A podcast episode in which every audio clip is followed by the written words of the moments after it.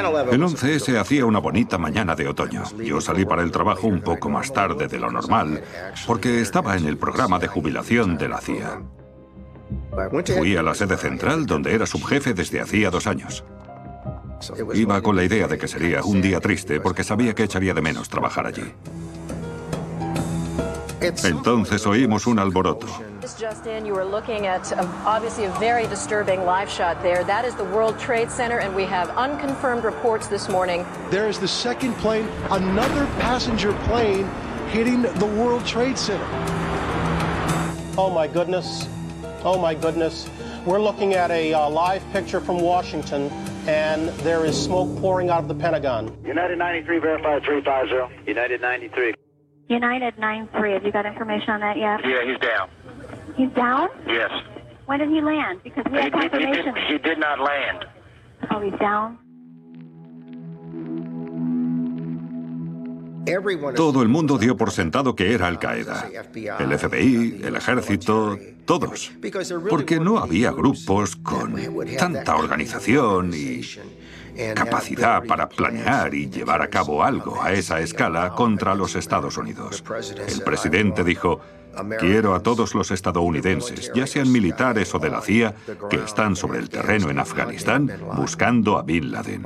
El día 14, un jefe del Centro de Antiterrorismo me llamó y me dijo, Gary, ¿quieres llevar un primer equipo a Afganistán? No se me ocurre nadie mejor preparado en toda la agencia. Llevas años trabajando en esto. Le dije que sí, que iría. Todos los americanos quieren devolvérsela a esos terroristas y me pides que lidere el ataque. Sí. Mi mujer no estaba tan contenta. Me dijo, te vas a jubilar, tienes 59 años. ¿Por qué haces esto? En el Washington Post habían publicado una foto de un bombero de Nueva York vestido de uniforme llorando en un funeral. Se la enseñé y le dije, voy por esto. No puedo no ir.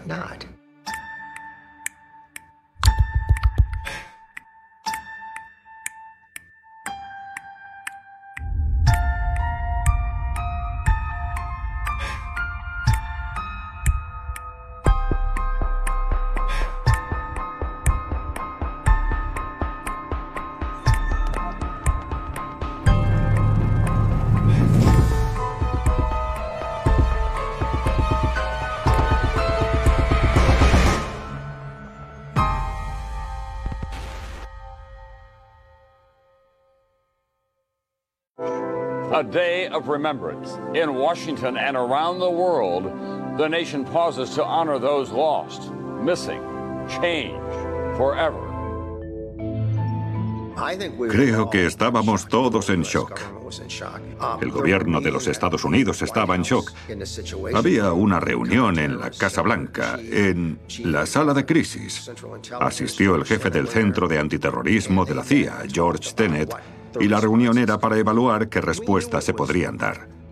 Sabíamos que era Bin Laden, que estaba en Afganistán y que había creado la red de Al Qaeda. Yo había estado en Afganistán en tres ocasiones diferentes en aquel periodo, desde 1996 hasta 1999. Habíamos contactado con prácticamente todos los comandantes importantes del país. Es decir, que era lógico que volviese en esta primera visita para intentar convencerlos de que trabajasen con nosotros. Así que antiterrorismo y yo empezamos con la planificación y a formar el equipo. Me sugirieron a Phil Riley, probablemente uno de los altos mandos más jóvenes de la agencia, como segundo para mi equipo. Hablamos diez minutos y dije, este es mi hombre. La primera vez que vi a Gary Roen ya lo conocía de nombre. Era una figura muy famosa en la CIA. Casi legendaria, diría yo, dentro de la división este. Tenía la máxima distinción de la agencia por hechos anteriores al 11S. Mis emociones probablemente no eran nobles. Yo estaba enfadado, muy cabreado. Como mucha gente, quería coger a los responsables del ataque a nuestro país. La venganza era mi mayor motivación. Pero si les soy sincero, me sentí muy honrado, porque sabía que me había tocado el premio gordo, el derecho a formar parte de ese equipo. Nos informó verbalmente de nuestra misión Cofer Black, el director del Centro de Antiterrorismo. Tendríamos que ir a Afganistán, contactar con la Alianza del Norte, sumarlos a nuestra causa y hacerles entender que llevaríamos un contingente militar considerable y que trabajaríamos en equipo. Nos dijo, debéis prepararlos para recibir a las fuerzas especiales de los Estados Unidos que llegarán en su momento y para identificar a los objetivos en el frente de Kabul. Una vez superados los talibanes, entraréis en Kabul y buscaréis a Bin Laden y a sus lugartenientes. Y entonces mataréis a Bin Laden. Le cortaréis la cabeza, la meteréis en hielo seco y me la traeréis para que yo pueda enseñársela al presidente. Cuando salimos le pregunté a Phil, ¿bromeaba? Y Phil me dijo, no, hablaba en serio. Esas eran nuestras órdenes y en ese mismo momento empezamos con la planificación. Tuve el mejor comunicador de campo, John. Elegí a otro oficial paramilitar, también se llamaba Phil. Y Gary al mejor oficial de reclutamiento de la División de Oriente Próximo, Chris. Otro de los hombres era un exil. Entendía de demoliciones. Y era un tío enorme, fortísimo. Después teníamos a Doc, Doc Phillips, que era el sanitario.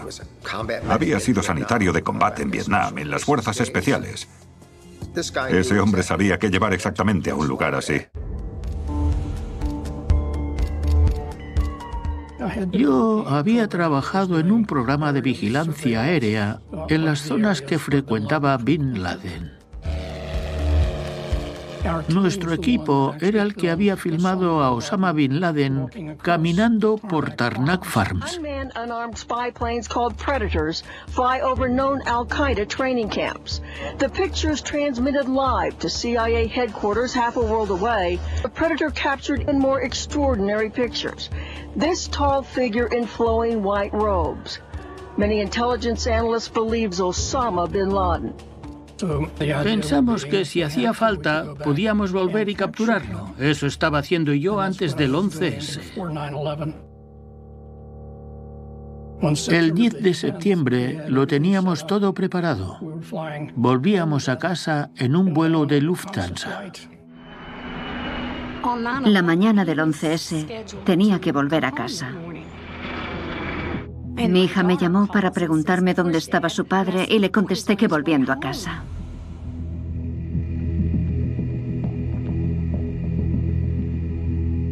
Y en la dorsal mesoatlántica, el piloto nos anunció que habían cerrado el espacio aéreo. Doc Phillips estaba atrapado en Gander, Terranova. Todos los aviones estaban en tierra y él también. Pero era importante que volviese con nosotros. Dave me llamó y le pregunté si sabía cuándo volvería a casa, si se reanudarían los vuelos en breve. Me dijo que no, que habían mandado un avión a buscarlo y que nos veríamos probablemente en uno o dos meses. Susan conocía bien la agencia y supo inmediatamente a dónde me iba. Ella sabía que yo trabajaba en Afganistán desde 1980. Finalmente pusieron a nuestra disposición un helicóptero. Era un helicóptero de la CIA y ya nos estaba esperando. Llevaba tres tripulantes, así que éramos diez personas de la CIA en total que iban a volar a Afganistán y a intentar entrar allí. Parecíamos los héroes de una película rumbo a la guerra, un grupo de personas que habían hecho ese trabajo por todo el mundo.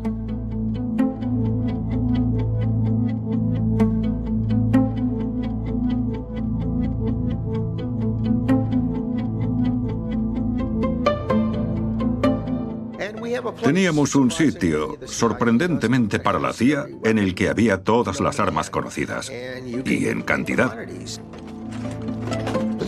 Así que teníamos 10 unidades de cada arma, más toda la variedad de munición que se imaginaban que necesitaríamos.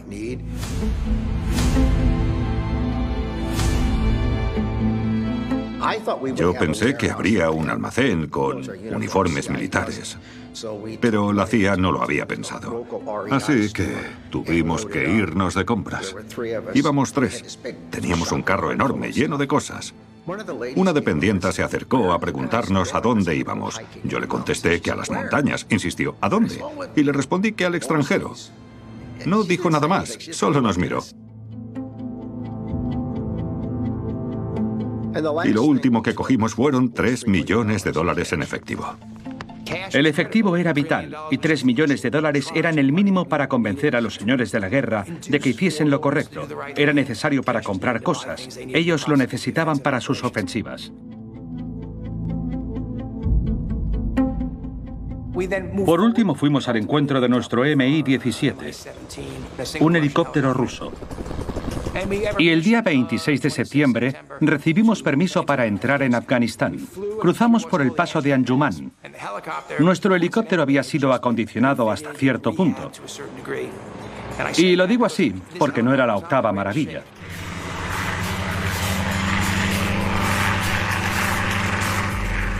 A medida que ascendíamos, oíamos cómo cambiaba el sonido del motor. Se notaba que le costaba porque el aire era cada vez menos denso y la sustentación disminuía. Básicamente contactaron por radio por comunicación interna con el enlace de transportes y le dijeron que no sabían si lo conseguiríamos. Tal vez habría que dar la vuelta. El techo de servicio de ese helicóptero no se acercaba ni de lejos a los 17.000 pies. Así que el aparato estaba sufriendo mucho para superar la cordillera del Hindu Kush. Notábamos que sufría para seguir en el aire. Cuando empezamos a descender, notamos cómo cambiaba el sonido del motor y todo el mundo respiró aliviado. Al superar el paso de Anjuman, supimos que lo conseguiríamos. Descendimos hacia el valle de Panjshir.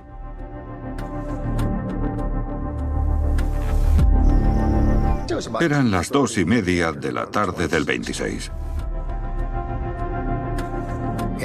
Cuando bajé, había como 10, 11 afganos esperando allí. Era gente de la Alianza del Norte. Reconocí a cinco y ellos a mí. Nos habíamos conocido en alguna de las visitas que yo había hecho.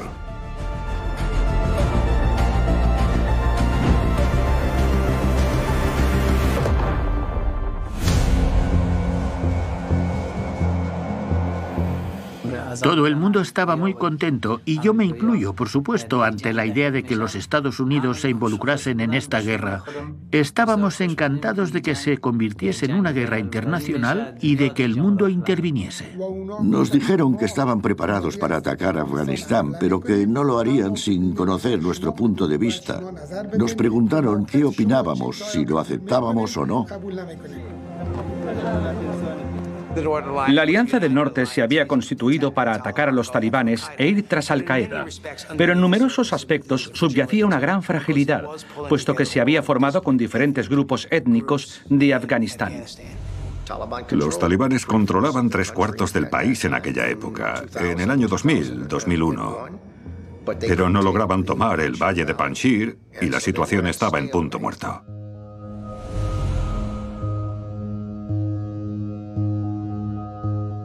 Ahmad Shah Massoud contaba con un ejército de unos 8.000 soldados.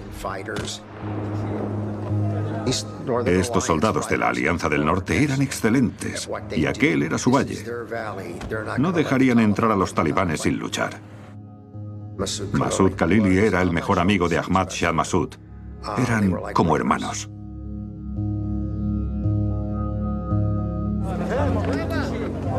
Al-Qaeda Bin Laden, Zawahiri, todos estaban en Afganistán. Los talibanes empezaron con las atrocidades, con los asesinatos. Todas las mujeres se preguntaban cuándo irían a por ellas, cuándo las matarían, a ellas y a sus hermanos. El comandante Massoud dijo, debemos alertar al mundo.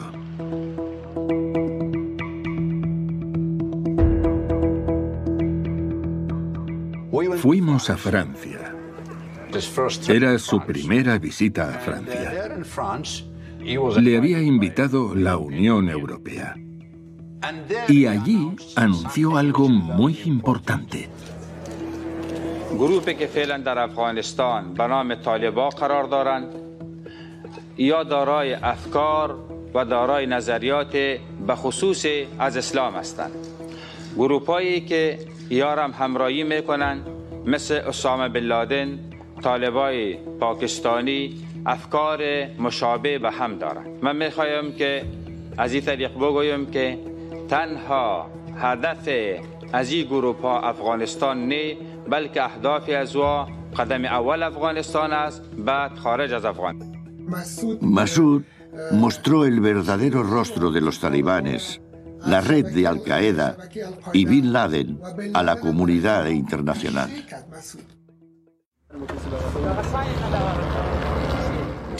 Dos árabes que pertenecían a la célula europea de Al-Qaeda de Bin Laden, consiguieron credenciales falsas de periodistas y llegaron a Afganistán con una cámara repleta de explosivos. Y el 9 de septiembre consiguieron reunirse finalmente con Ahmad Shah Massoud, líder de la Alianza del Norte, el mayor enemigo de los talibanes. El comandante se sentó a mi lado, hombro con hombro. Y dijo, díganme primero las preguntas. Eran 15 preguntas exactamente y 8 eran sobre Osama Bin Laden. Entonces encendieron la cámara.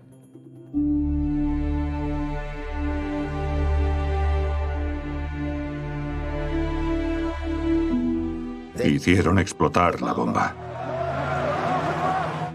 Yo resulté herido. Cuando abrí los ojos, cuatro o cinco días después, lo primero que pregunté fue, ¿cómo está mi amigo?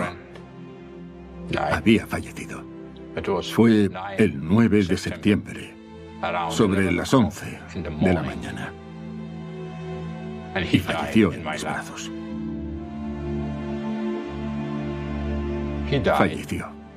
Afganistán perdió a un hijo. El mundo perdió a un hombre íntegro.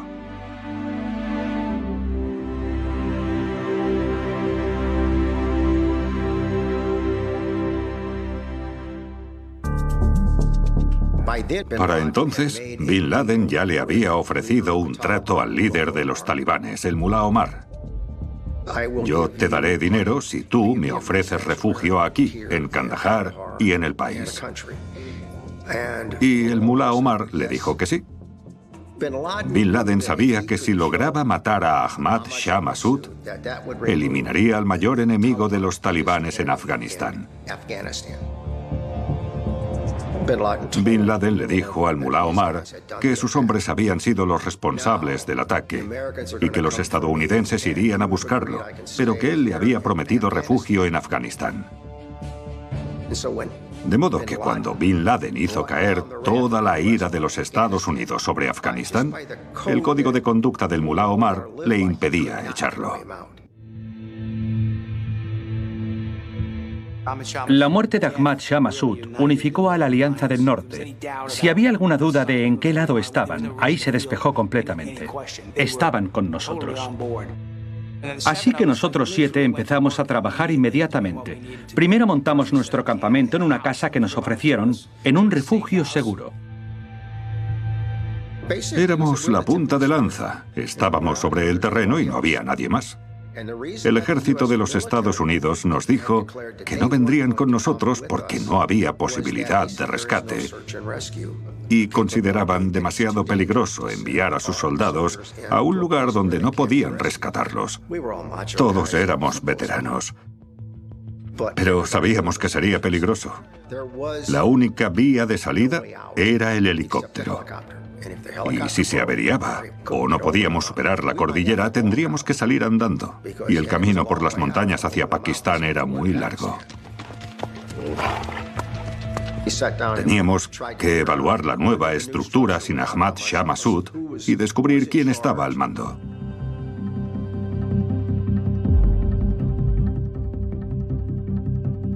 El general Fahim, que por entonces era líder de la Alianza del Norte, era totalmente diferente a Ahmad Shah Massoud, pero era un soldado y se comprometió con nosotros.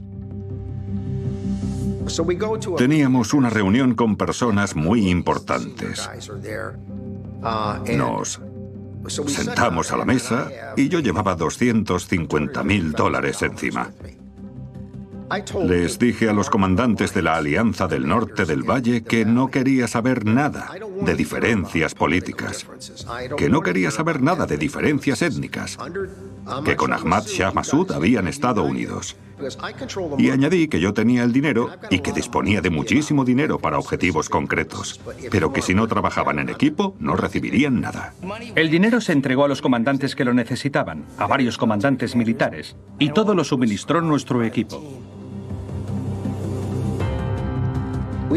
Organizamos lo que llamamos un centro de fusión, integrado por un par de personas de la CIA más los analistas de inteligencia de la Alianza del Norte. Esos analistas recogían información, escuchaban las radios de los talibanes y nos contaban lo que estaba pasando. Eran informaciones tácticas, dónde están los talibanes, qué hacen, qué está pasando.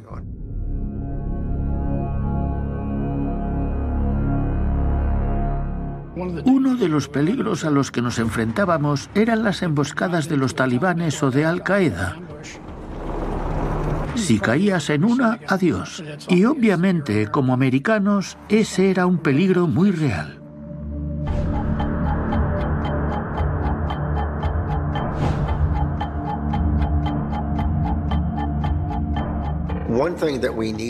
Una cosa que teníamos que hacer era llegar al frente y marcar las posiciones de GPS. El equipo número uno fue enviado a Kunduz, que era donde se estaban disparando más cohetes y había muchos combates. Yo subí con el otro equipo a las montañas de Bagram. La idea era tomar Bagram.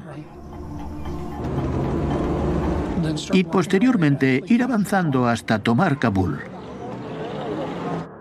Esa era nuestra misión. Las primeras semanas nos dedicamos a trabajar con efectivos locales para localizar las posiciones enemigas y elaborar mapas. Utilizamos telémetros láser y otras técnicas e identificamos todas las posiciones enemigas. A partir de ahí enviamos informes de inteligencia a la CIA, que inmediatamente los trasladó al ejército de los Estados Unidos.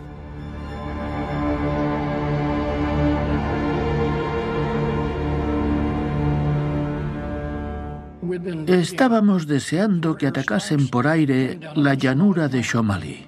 Teníamos una tele en el patio y cuando la encendimos vimos en la CNN que el ejército de los Estados Unidos había iniciado su campaña de bombardeos.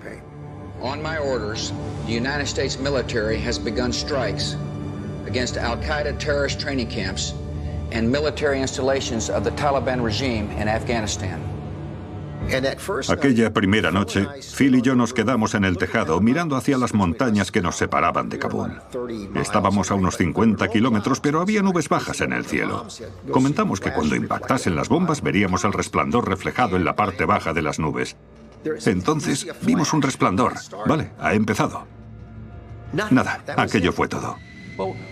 Los primeros ataques aéreos no podríamos catalogarlos de abrumadores. Creo que no querían causar daños colaterales entre los civiles. Estábamos preocupados, también la Alianza del Norte, ¿dónde estaba la potencia aérea de los Estados Unidos? Todos estábamos encantados, entusiasmados de que empezase la guerra contra los talibanes, pero nuestras tropas no estaban nada satisfechas con los ataques estadounidenses. En lugar de concentrarse en el frente de Kabul o en el frente de Masar y Sharif, o en Tajar, empezaron a bombardear por todo el país todo lo que parecían garajes o talleres de camiones, zonas de entrenamiento, barracones, almacenes. El bombardeo de todos esos lugares fue una pérdida de tiempo.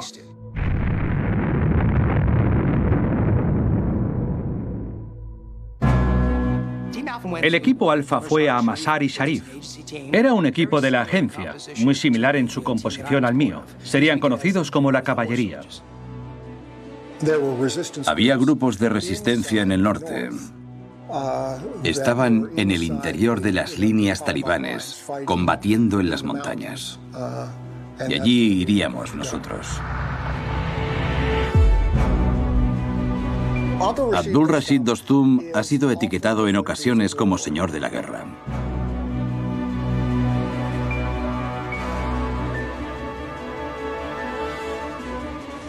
En realidad era el líder tribal de una etnia. Era el líder del grupo étnico de los uzbekos en Afganistán. Cuando los talibanes tomaron el poder, la milicia se convirtió en un grupo de la resistencia. Dostum tenía combatientes de la resistencia por todas partes y contaba con lo que se podría llamar una guardia pretoriana. Eran sus guardaespaldas, viajaban con él a todas partes. La caballería llegaba envuelta en una nube de polvo. Dostum nos lo dijo desde el principio. Aquí las cosas son un poco diferentes. Lo que para nosotros es un transporte personal blindado, para vosotros es solo un caballo. Yo había aprendido a montar de pequeño. Me crié en una granja, así que no supuso un problema. El resto del equipo no podía decir lo mismo. Nuestra misión era ejercer como exploradores de las Fuerzas Especiales de los Estados Unidos. Los exploradores van por delante para asegurarse de que los demás puedan entrar seguros, sin ningún problema, en Afganistán. Soy el teniente general retirado Joe Mulholland, oficial de las Fuerzas Especiales del Ejército. Tuve el privilegio y honor de comandar el quinto grupo de las Fuerzas Especiales en 2001. El primer esfuerzo estaba encaminado a crear un equipo conjunto de la CIA y de soldados de las fuerzas especiales.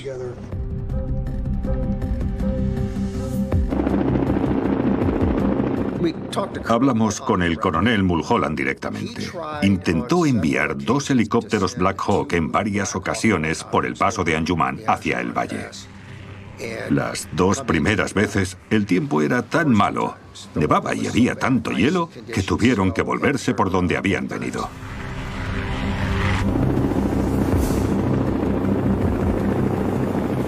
ODA 555 era un destacamento de 12 hombres y dos helicópteros.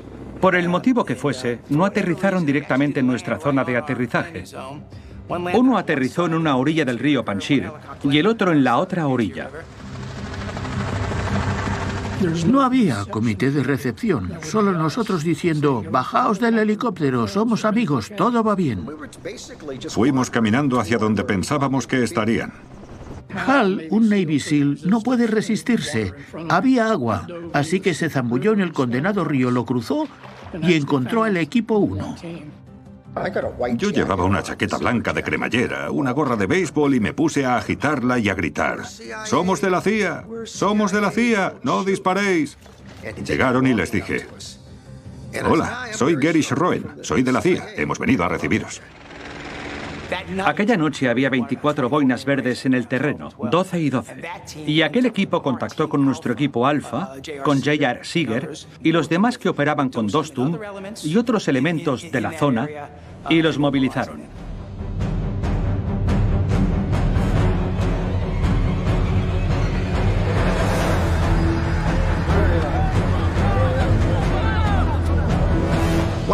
El cometido de esta unidad de las fuerzas especiales era señalar con láser los objetivos del campo de batalla.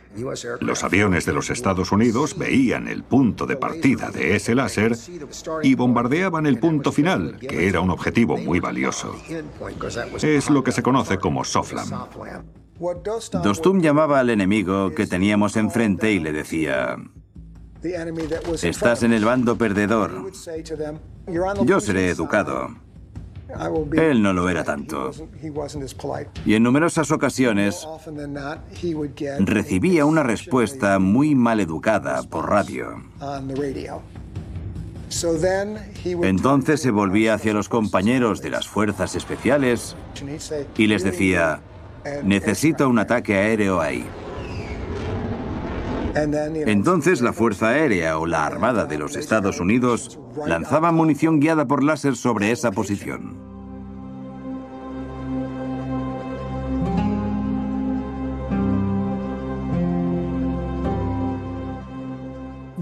Después de eso, no tardábamos mucho en convencerlos. Cuando veían a su compañero completamente destrozado, se daban cuenta de que estaban en el bando equivocado y se unían a nosotros. Nos referíamos a aquellos primeros días de Afganistán como una mezcla de Mad Max y Star Wars.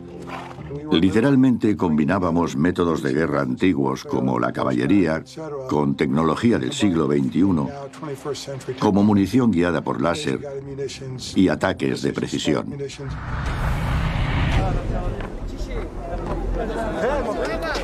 A principios de noviembre ya teníamos clara nuestra estrategia. Gary fue reclamado a Washington porque era quien mejor conocía la situación. Y tanto el presidente Bush como otros responsables mostraban un apetito voraz. Me marché del valle el 4 de noviembre. Me retiré el 30 de noviembre y el 4 de diciembre firmé un contrato para trabajar para el Centro de Antiterrorismo. Me pidieron que volviese para ayudar en el Departamento de Operaciones Especiales del Centro de Antiterrorismo. Y volví para ser jefe de operaciones. Íbamos a por Al Qaeda, pero buena parte de la operación se dirigía desde la sede de Washington. Así que entregamos Joe Breaker al segundo equipo Joe Breaker. Lo dirigía Gary Bernstein. Pero parte del equipo se quedó allí para la transición.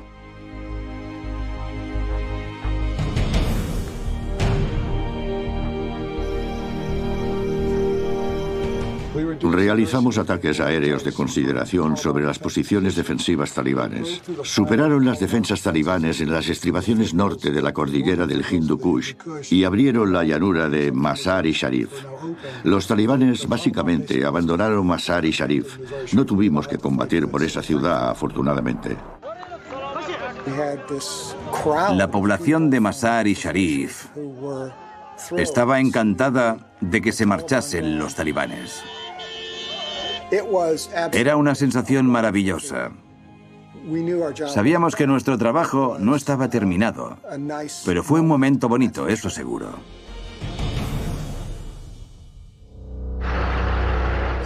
Yo estaba en contacto con Gary y su equipo.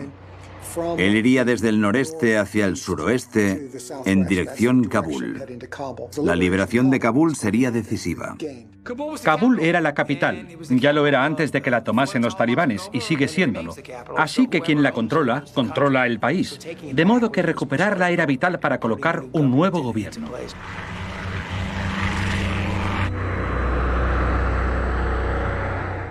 Los talibanes se marcharon de Kabul la primera noche que atacamos desde la posición en que estaba yo. Se fueron en convoyes.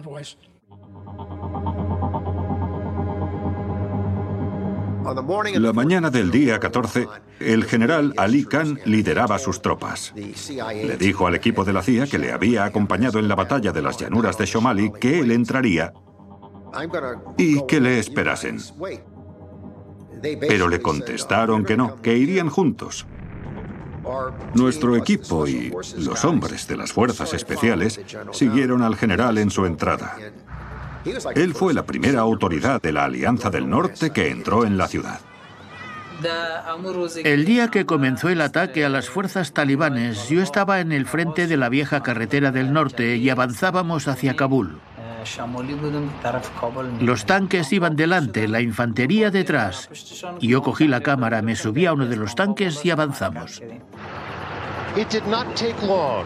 There was virtually no resistance. And this morning, as the forces of the Northern Alliance rolled into Kabul, the people took to the streets.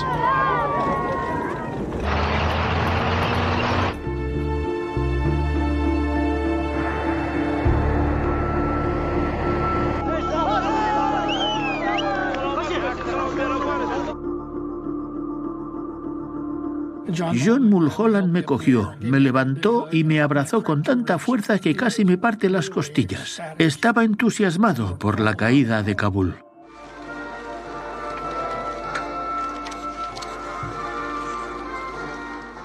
Pensemos por un momento en Joe Breaker. Habían combatido y habían logrado derrotar a los talibanes y... Básicamente, en menos de dos meses es extraordinario. Nuestra mayor decepción fue descubrir que Bin Laden se había fugado. El equipo de Gary Bernstein localizó a Osama Bin Laden en la región de Tora Bora, en Afganistán. Estuvo allí, sin duda, pero escapó cruzando la frontera. A pesar de que Pakistán dijo que tenía 4.000 soldados en aquella frontera. Es posible, pero él consiguió pasar y escapar. En cuanto supimos que Kabul había caído, ya solo nos quedaba conquistar Kandahar, el baluarte de los talibanes. Y eso ocurrió a comienzos de diciembre. Casi todos nuestros equipos informaban de rendiciones talibanes en masa. Los talibanes habían prohibido muchas cosas, como la música, los juegos, cosas que cualquier civilización humana consideraría fundamentales para la vida. Ahora se podía recuperar todo eso. Los hombres hacían cola en las barberías para afeitarse. Los que habían escondido sus radios, que las habían enterrado, las desenterraban para volver a escucharlas. Los niños podían jugar al fútbol otra vez. Fue un éxito. En un mes aproximadamente los talibanes se marcharon. Yo no me lo podía creer. Los talibanes se marcharon de Afganistán. Sí, madre mía, había un frente unido contra el enemigo común mundial.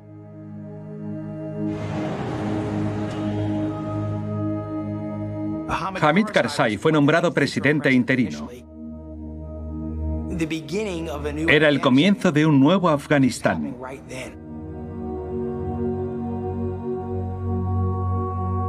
Chairman Karzai is a determined leader, and his government reflects the hopes of all Afghans for a new and better future. The United States strongly supports Chairman Karzai's interim government. Welcome to Washington. Thank you very much. Thank you shukriya we demostramos que podíamos dejar que los afganos se gestionasen solos. Conseguimos muchas cosas, por ejemplo, educación. Se creó un ejército de 300.000 hombres. Escuelas, carreteras, hospitales. Y otra cosa también muy importante, libertad. No fue porque los Estados Unidos nos dijesen que fuésemos libres, sino porque tuvimos la oportunidad de demostrar que teníamos derecho a la libertad. Todo eso conseguimos. This war will not be quick. We know this from the history of military conflict in Afghanistan. It's been one of initial success, followed by long years of floundering and ultimate failure. We're not going to repeat that mistake. After more than 13 years, America's combat mission in Afghanistan came to a responsible end. It's time to bring our people back home. The United States ended 20 years of war in Afghanistan, the longest war in American history. Thousands of Afghans have fled to the Kabul airport in an attempt to leave Afghanistan a day after the Taliban seized control of the country.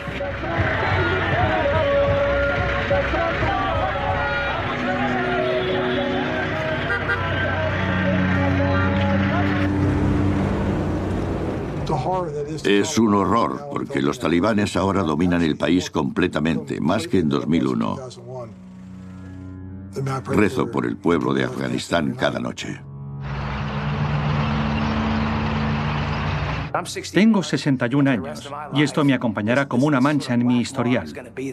No creo que me recupere. Imagino que es como se sienten los veteranos de Vietnam.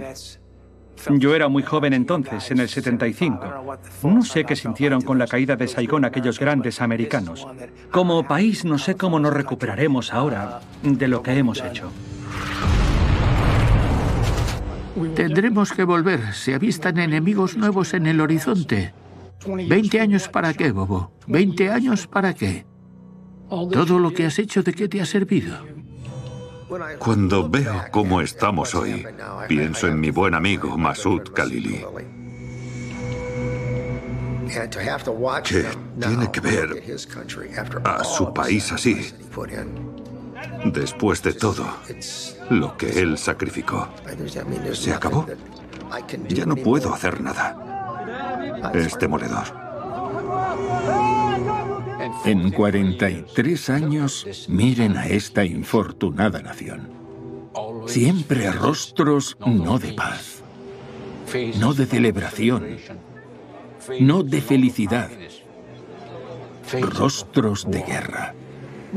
Esperamos que Europa, la OTAN y los Estados Unidos ofrezcan apoyo monetario, financiero y militar a las recién formadas fuerzas de resistencia para que la juventud de hoy, como Ahmad Massoud, que sigue los pasos de su padre, y otros adultos jóvenes puedan reconstruir Afganistán y crear un Afganistán moderno para el pueblo de Afganistán y para los futuros hijos de Afganistán. Está escrito en nuestra cultura. Ten esperanza, ten amor y nunca te rindas.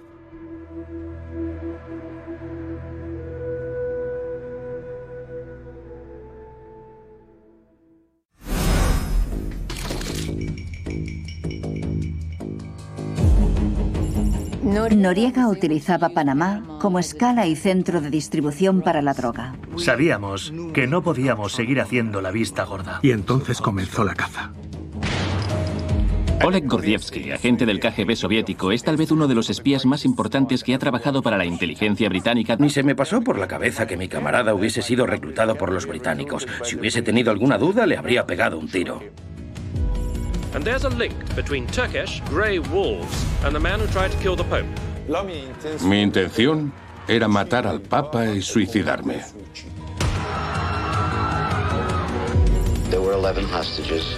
They're all gone. Golda Meir exigía venganza. El principio básico era disparar y no comentar nada. La CIA nunca había hecho algo así. Intentar cooperar con personas del bando enemigo.